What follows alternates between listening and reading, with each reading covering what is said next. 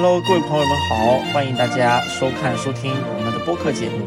今天呢，是我和阿泽来陪大家聊天。那今天我们非常荣幸邀请到北京师范大学文学院文艺学专业的钱汉教授来跟我们聊聊他最近关于法国汉学家的研究。呃，秦老师好，那给大家打个招呼吧。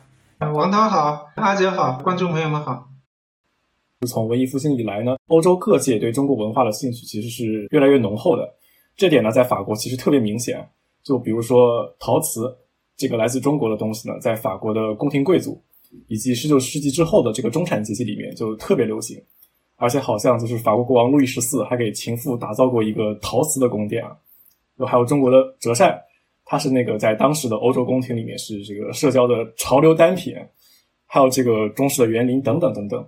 那钱老师曾经在法国留学过，就是您在逛逛街或者逛博物馆的时候，有没有感受到过这种风气的在现在的残余呢？博物馆里头，它有一类的这个藏品，叫做所谓的中国风啊，就是 Chinoise he 用法语说，就是欧洲模仿中国的一些这个瓷器啊啊，包括一些东西。那个时候呢，中国向西方输出的这个奢侈品呢，就主要朝瓷器啊啊，包括一些丝绸产品。对吧？这个就跟我们今天去买这个法国的这个奢侈品是一样的。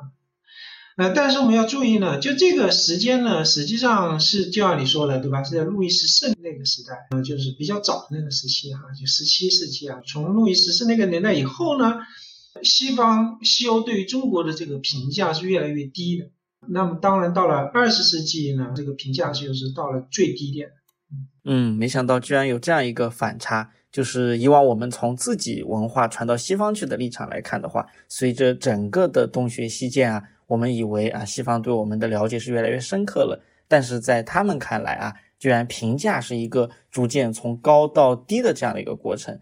那那么想问钱老师，就是到了二十世纪的时候，西方有很多的汉学家，他们对中国的关注应该说是客观上啊越来越多了，包括法国的沙瓦啊、伯希和啊、英国的斯坦因啊等等。那么在这样一个背景之下，您研究的阿列克谢耶夫，那他对中国的关注有什么比较特别的地方呢？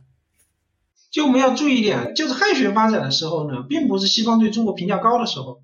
它其实主要的是一种人类学的研究、历史学的研究，而不是说把中国当做一种学习对象的这样一种研究。这个和中国近现代以来中国对西方的研究是不一样的。就是中国对西方的研究呢，那我们是看西方的这个精英的文化，然后呢，从精英文化里面找到呢，呃，我们可以借鉴的，我们可以学习的。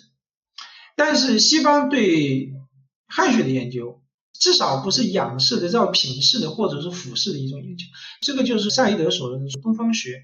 当然，赛义德说的东方学呢，是西方对主要是所谓的这个啊近东啊，主要是对这个巴勒斯坦那一带和这个小亚细亚那那一带的研究。但是呢，这个模式其实差不多的，也就是对吧？这个马克思在路易波拉巴路易斯。五月十八日，他是说到的，他们无法表述自己，他们必须被别人表述。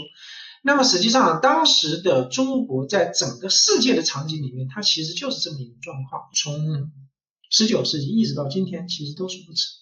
这个阿列克谢耶夫呢，他本身是一个俄国人。或者苏联的吧，那个时候其实到后来，他其实当时已经苏联了。然后他是在法国做访学学习，他觉得呢，当时的法国对中国的精英文化的研究不够，啊，对中国的精英文化不够感兴趣。对，这种听起来确实就和那种人类学式的研究不太一样。就是诗歌或者文学这种东西，在中国古代文化里面算是一个相对来说比较上社会中比较上层的一个文化。因为我现在是相当于在中文系啊，那实际上我以前呢是要读书呢，实际上我是在法语系读书的。那就是说，我们看中国的，我们叫所谓的这个外语学界，这个外语系呢，那么除了这个外语教学这一块，那么对西方的研究，我可以说啊，研究精英文化的大概占百分之八十，研究普通文化的呢。百分之二十，甚至这个比例有可能更高。但是西方看研究中国就不一样了。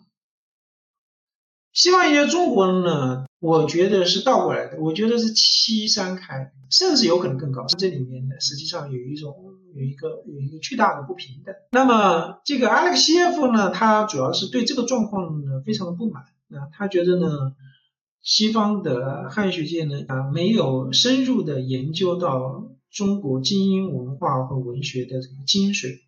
嗯，那阿列克谢耶夫他关注中国的这个时段呢，其实刚好也是这些新派的留学回来的知识分子对传统的一个激烈否定的时期啊。其中最明显的就是当时的文言和白话之争啊，像胡适他们就拼命的反对文言文。那么在这样的一个情况之下，阿列克谢耶夫他是怎么看待，就是说这些中国知识分子对自身传统的一个反叛的呢？对，所以。阿列克谢耶夫呢，所以当对当时的这个白话文运动啊是非常的反感，所以呢，他尤其讨厌的是胡适啊，在他那一本书里面呢，他在他那个演讲里面啊，他翻译了这个胡适的文学改良刍议啊，基本上呢翻译一段就批一段，翻译一段就批一段啊。另外呢，他翻译了这个胡适的长诗集里面好首好几首诗的。尤其是胡适的比较糟糕的诗啊，那么呢，你比如说有一个很典型的《诗烈士冢上的梅字悲歌》啊，那我念一下啊，他们是谁？三个失败的英雄，一个成功的好汉，他们的武器炸弹，炸弹，他们的精神干干干。那么这个阿列谢夫就说对吧？这种这种诗歌对吧？丝毫没有这个古典的这个节奏美对吧？只是一种歇斯底里的。这个呼号啊，一种革命的宣传，是不是有一点像，就是当时的包括学衡派在内，他们拼命的攻击胡适的新文化运动，辜鸿铭就是非常典型的这样一个，对啊，他的立场是不是跟这样的一帮人又有一点近似的地方？对他和辜鸿铭是非常非常像的。这个阿列克谢耶夫呢，对于中国古典的喜爱到什么程度呢？他认为呢，西方出版的大量的那些翻译的这个。诗歌的这些书啊，他不不仅仅认为这个翻译的质量，这个书本身翻译的不好，而这个书的印刷装帧都很不好，这个配不上这样的经典，配不上这样的文字。只有中国以前的那个这个这个精装的那个线装的那样的那那样的漂亮的书，那才能够格。西方的书店里卖的那些翻译翻译那那那个中国那些书，那都是糟蹋了中国的文学。所以他对于这个中国的古典是极其的热爱，中国对于中国的诗歌是极其的热爱。你说就说啊，我对他辜鸿铭没有见过面，如果见了面，那一定是这个生气相投，一定是这个志同道合，对吧？我们首先要注意一点啊，白话文不是武士的发明，在武士之前就有白话文。我们看到这个明清的这些小说啊，它都已经是白话文。武士这个运动呢，核心是要让白话文呢进入到高雅文学，不要让他来写诗歌，包括写这种思想性的文章。那么阿列克谢耶夫呢，也不是说说白话文不好，而是说呢，你这样就消灭了原来的那种诗歌。但是呢，就是说所谓的文言文，它是远离我们的口语。我们的书写方式相对于我们的这个语音呢，它的这个距离比较远，相对比较独立一些，对吧？所以它有一种特殊的意象的一种表达。你看这个时候，它构建出了一个非常特殊的一个文言世界。那那么这样一个文言世界呢，阿列克谢耶夫是非常非常珍视的。就是呃，刚才我想到了一个很典型的例子啊，就是说《牡丹亭》。这个传奇大家可能听过，里面有句特别有名的唱词，叫这个什么“良辰美景奈何天，赏心乐事谁家院”，对吧？这句话就特别的文雅。但下一紧接着下一句呢，其实就是纯纯的大白话，这是说的什么呢？啊，这景致，我姥爷和奶奶也不再提起过，对吧？其实明代的时候的这种口语和我们现在的口语已经非常非常的接近了。啊，戏曲它它实际上叫文白兼杂，实际上是小说是比较纯白话。《三国演义》所以，对，所以你看，我们今天的读者其实不需要经过什么古代文学的训练。你看，像明清的一些小说是没有什么太大问题的。在那个以前，白话的诗歌是没有的，几乎是不存在。它实际上就是这个文体，它分两个文体，对吧？一个叫通俗文体，一个是严肃文体，我们叫高雅文体。你同样都是小说，就明清时代的小说和五四以后的这个小说是不一样的。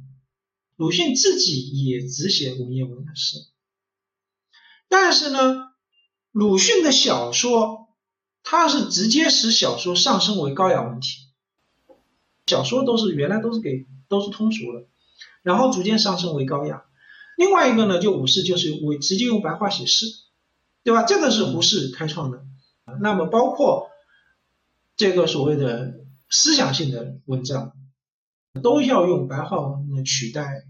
文言文，呃，要全方位的取代以前高雅文体所占据的所有的位置，这个是武士的特点。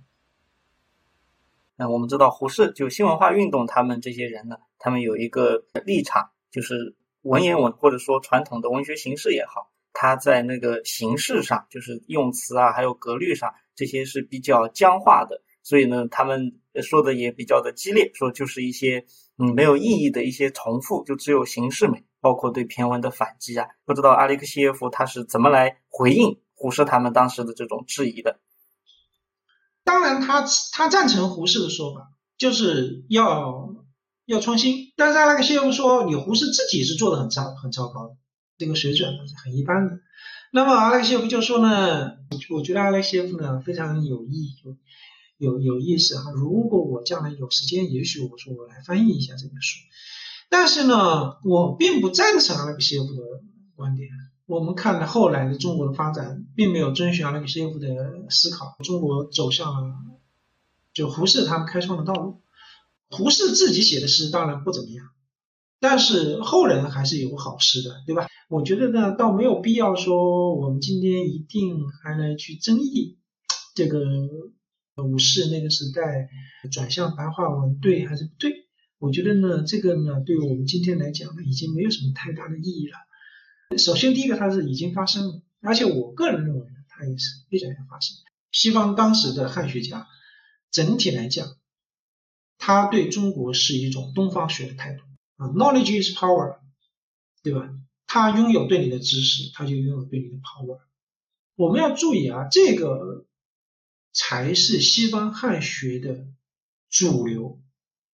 那么阿列克谢耶夫呢？他比较特殊，对吧？他认为呢，首先就是对真的追求。中国文学是对真的绝不妥协的执着追求。那么他认为呢，儒家和道家呢，都是对真的追求。他认为呢，儒家呢是造成了一种无意识的幻觉啊，他用的是放大式。那么整个民族的基因呢，以文学扩张的那种错觉。那么呢，后者呢，与它相对的一种主动幻想，他用的词叫 fantasy。那么他所追求呢，是超越于人间的真理。大家注意，他说的这个幻觉、幻想呢，不是就这两个词的这个否定的方面说的，更多的是种肯定的方面。感觉这个说法还挺有意思的，就是一般我们谈到文学是什么幻想或幻觉的时候，都是抱着一种。否定的态度，尤其是在这个以现实主义为主流的这种嗯文学评价的这个标准系统之下，会觉得幻想是个坏的事情。嗯，其实，在某种意义上来讲，所有的艺术都是给这个世界一个幻想的形式。但是，这个幻想呢，不是说它就跟真脱离的。他认为呢，这个儒家和道家呢，都是在追求人的本质的东西啊。所以他呢，他有两个，还是用两个词来来形容中国文学，对吧？一个叫本质的文学，然后呢，一个是信仰的文学。当然，我们我们一般认为儒家呢就是积极入世啊，道家呢是消极避世，对吧？就阿西夫认为不是这样，他认为呢，儒家、道家呢都是在追求真，而且他认为呢，道家是更加彻底的。他是因为彻底而流于虚幻的，就是春秋战国的那个时代呢。是很残酷的，对吧？他认为要拒绝这样的世界。他认为呢，这个时候我们构想出了一个上古的腐朽败坏之前的美好世界，一个黄金时代，是吧？不不论是儒家也好，不论是道家也好，其实都有这么一个构想，对吧？儒家当然是设想的就是尧舜禹嘛，那么道家也是有一个上古嘛。道呢，实际上是一枚硬币的两面。我们看这里面非常有意思啊，就是阿列克谢耶夫呢，他在翻译“圣人”这个词的时候，他用的这个词啊，用的是在法语里面是他说的是“虚和傲慢”啊，在法语里面的原意呢，实际上是超人。常用的一般我们一般翻译呢，就会去翻译成 “saint”。实际上，我觉得显示出他对东方圣人的独特的理解。圣人呢，他是属人的。它不是属神的，这个呢，就是和基督教的这个圣徒呢就相区别了，对吧？就圣人在这个世间呢，他的目的呢，他是作为导师和君王，对吧？这就是我们讲军事一体。儒家习惯讲这个军事一体，其实你自己想想，道家也一样是军事一体。但是呢，在道家里面呢，那么这个军师呢，他是亲近的嘛，哈，他不乱动的啊。这个世世界呢有一个自发性的秩序啊，不分区分善恶，没有等级，对吧？无恶无善，无君无民，是一个上古时代这样一些珍贵的时代呢消灭了以后，那这个时候怎么办呢？这个时候呢是没有办法，所以呢他才是退而求其次。《道德经》的三十八章，事而后仁，事而后义。失义而后礼。对于儒家而言呢，同样的也认为，现实世界呢有一个从上古有道到今天无道的这么一个堕落过程。因为道家的那样一个理想，因为在现实世界中是不能实现，所以他转到硬币的另一边。这个时候就要通过一些有为的手段来去干预这个世界，让这个世界呢变得相对好一点。这个就成为儒家的入世，就说阿列克谢耶夫认为呢，其实儒家的最高理想和道家的最高理想没有什么太大区别，但是在儒家那里呢，因为你如果你理想太高，你是无法行动的，你是无法干预这个世界的。那我要干预这个世界，我要拯救这个世界，我就不得不退而求其次。另外一个呢，他认为呢，这个文呢不是以审美快感为目的的文字，对吧？而是真的一种表达。所以我们看到他这种对于这个文的神圣化呢，其实跟西方古典呢是很类似的。我们今天现代汉语意义上讲的文学，包括西方这个 literature 也是一样的。实际上，这个概念的范畴都是都缩小了很多，对吧？而且价值上也是降低了。是的，好像今天我们聊到文学或者那种广义的艺术啊，一般的印象都是那个什么风花雪月啊，要美要要打动人。这个和古代对文的理解好像确实差别还是蛮大的。对，这个但是呢，对于文动感情这个事情，它和真有什么关系？其实是有关系的。人不是一个理性的那个动物。人不完全是一个理性的存在，理性是人的一部分的能力。我经常讲的一句话，就是我们对于这个世界呢，理性的认识呢，实际上是肤浅的，感性的才是深刻的。你觉得人应该是怎么样？我们通过一定的思考呢，我们就可以。写出来，我们就可以说出来。但是你说你写出来了，你就会照办吗？你一定不会的。那你会走向哪一步呢？你会被你的感性带着走。理性的观点的改变是容易的，就是命题那个东西是容易的。感性世界，你对于这个世界的情感，你是很难改变的。这个东西才是你人最深刻的东西，最根本的东西。那这个东西不讲好坏，你比如有一天你发现你的感情感可能有问题，你要去调整它，你要去改变它，你就会发现非常非常的困难。江山易改，本性难移。这个所谓的本性，实际上就是你的感性，也就是阿列谢耶夫所理解的是文学的重要性，就是这个感性世界。也就是这个感性世界的塑造与这个感性世界的表达，所以这个是文学真正的价值。不管是对于道家来讲，不管对于儒家来讲，那么一个核心的问题都是真正的人的问题。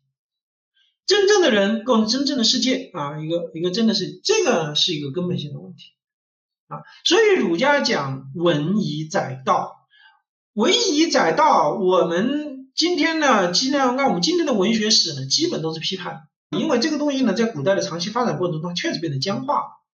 但是呢，这个僵化的东西不是说我们把它抛弃，而是我们要追寻到它的源头，重新激活它。文以载道这个源头，它是对人的存在、人的生存的真正的关切。当时的人提起文以载道，更强调的是他对人的本性的一个压抑束缚的层面，和这个求真的追求啊，其实是冲突的。但是如果我们按照阿列克谢夫的理解，包括刚刚钱老师所说的这种冲突，它是不存在的，或者说在本质上，在道那个层面上，他们有共通的地方。对，就是是这样，就是说，当时的这个欧洲的汉学家呢，介绍儒家，主要的主要把它当做一种伦理观，但是儒家的核心精神呢，其实都是追求真理。这个以经解文呢。我们讲这个是传统的东西，基本上都已经被批倒了。这个批倒呢，我觉得有合理的地方，但是呢，如果彻底的批倒了这个传统以经解诗的这样一种方式呢，那也会造成另外一个问题，就是使得诗的这个价值降低了。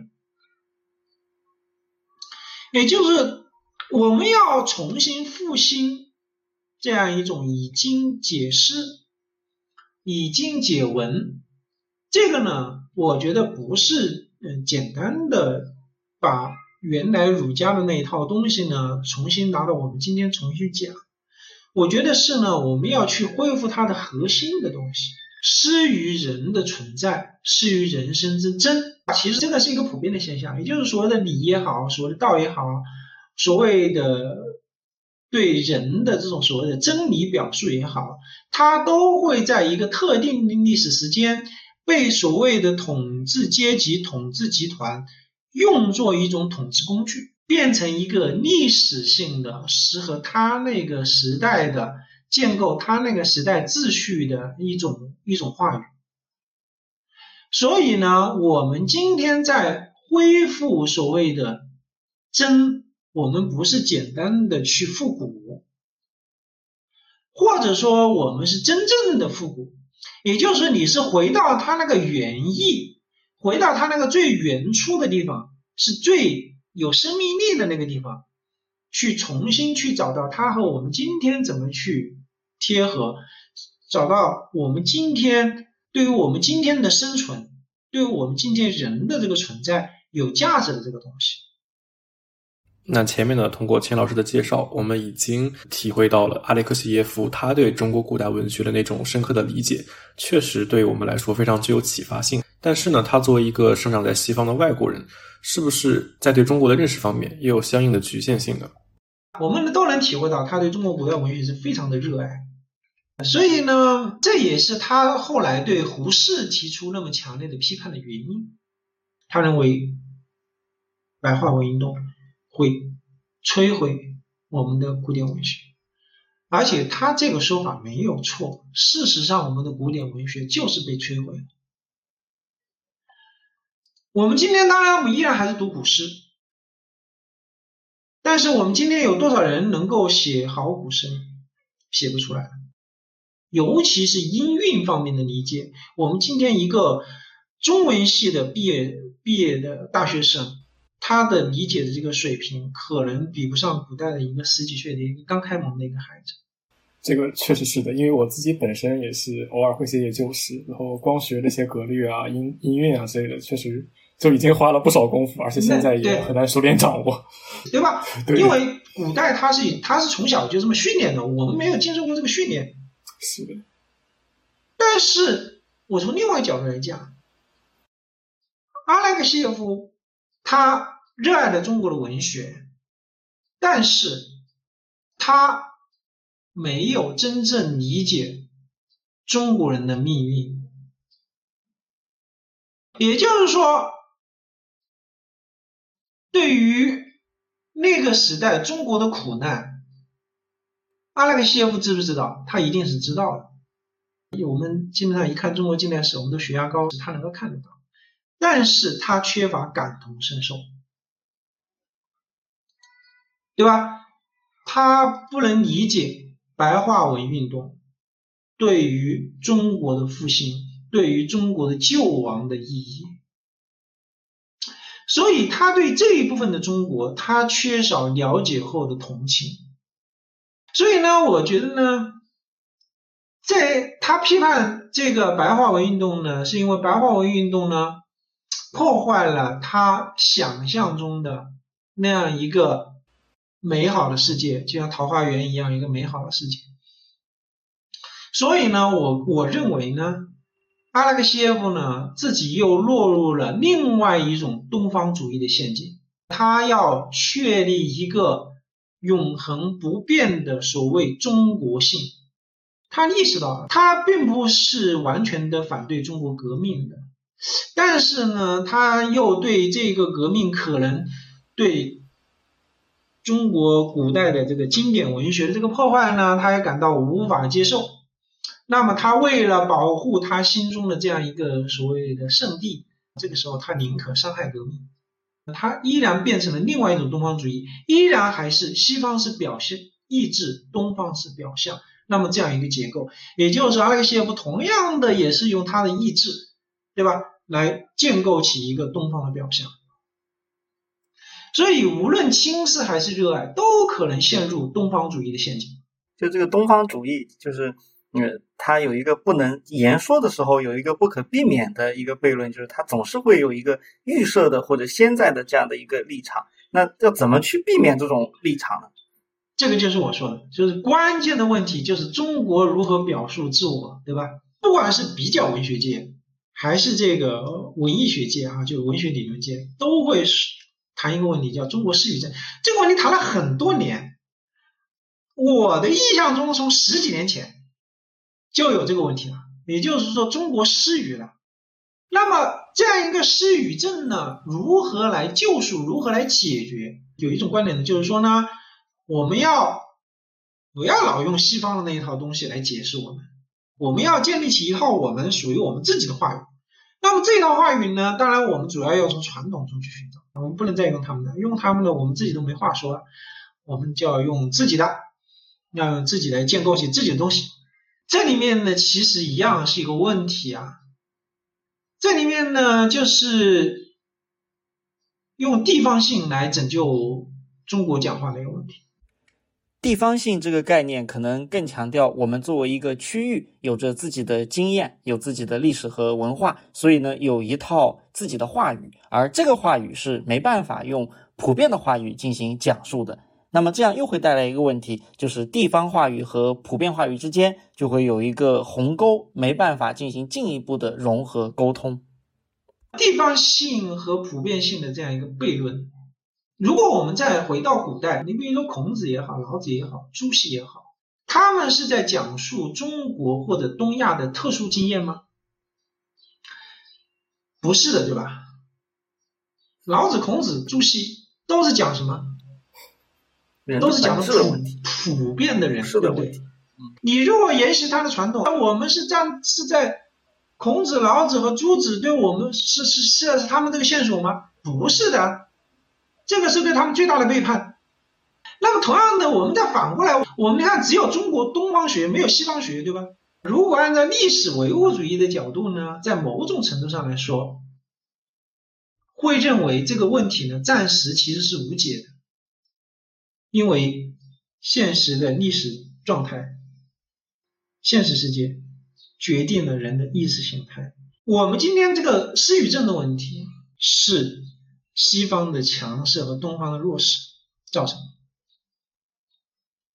这个问题，不是你构建什么学派能解决的，不是你用一些话语能够解决的，或者说，我们今天之所以感到焦虑，恰恰是因为中国的国力上升了。上个世纪啊，八十年代、九十年代的时候，甚至到二十一世纪前十年都没有这样的焦虑，或者这种焦虑很少。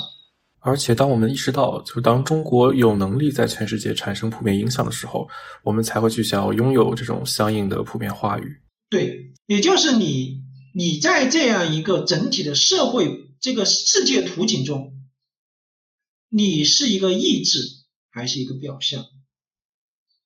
你是一个知识的掌控者，你还只是一个知识的对象？也不是说我们作为人文学习的，我们做或者我们做社会科学也好，我们做人文学科也好，啊，我们就是绝对的毫无作为的。首先就是要排除掉一个我认为是一个错误的想法，也就是说，阿列克谢耶夫给我们的一个启示，我们就是要排除掉采用所谓的地方性对抗普遍性的教育。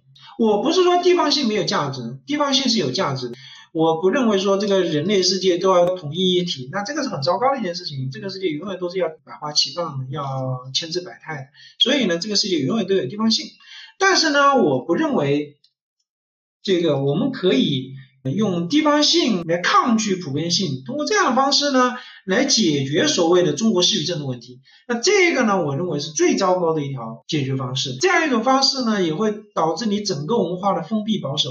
这个会伤害到你自身的这样一个进步，对吧？